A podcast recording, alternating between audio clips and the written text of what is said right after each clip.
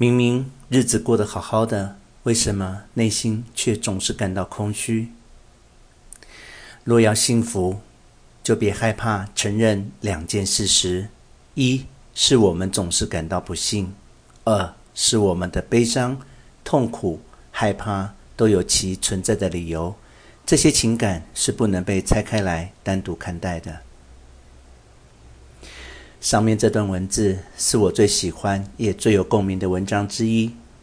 我承受着难以忍受的郁闷，却还是会因为朋友们的玩笑话而放声大笑。在一阵嬉笑喧闹过后，内心又会有一股说不上来的空虚。然后看着因为肚子饿，而跑去吃辣炒年糕的自己，觉得十分可笑。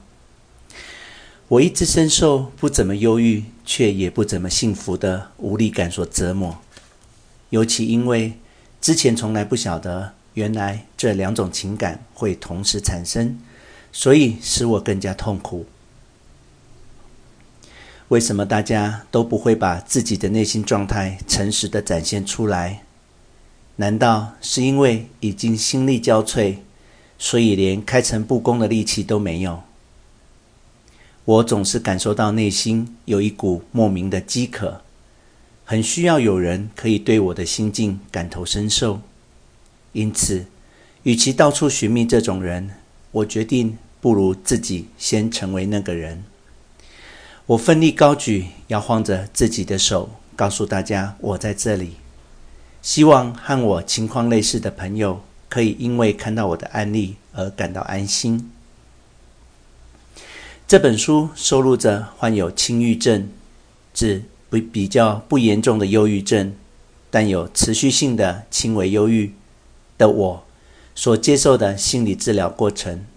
虽然都是非常私人且琐碎的内容，但是。我把重点放在透过具体情境找出根本原因，然后往健康的方向迈进，而不是一昧的只有开导负面情感。我很好奇那些跟我一样，外表看似正常，内心却早已千疮百孔，把强颜欢笑当成习惯的人，因为这个世界仿佛只关注极度阳光。或极度黑暗的部分，鲜少有人会注意到像我这种人。这让我想起过去周遭有许多人都不能理解我这种忧郁。到底要糟糕到什么地步才能获得他们的理解？还是这已经不在他们的理解范围内？总之，我希望读者朋友们看完这本书以后，能够留下。原来不是只有我这样，或者原来世上有这种人的心得就好。我认为艺术是可以撼动人心的，艺术也确实给了我信任。它让我相信，就算今天不会是完美的一天，至少也会是不错的一天。就算忧郁了一整天，也会因为一件小事而会心一笑。这就是人生，以及展现阴暗面，就如同展现开朗面一样，是再自然不过的事。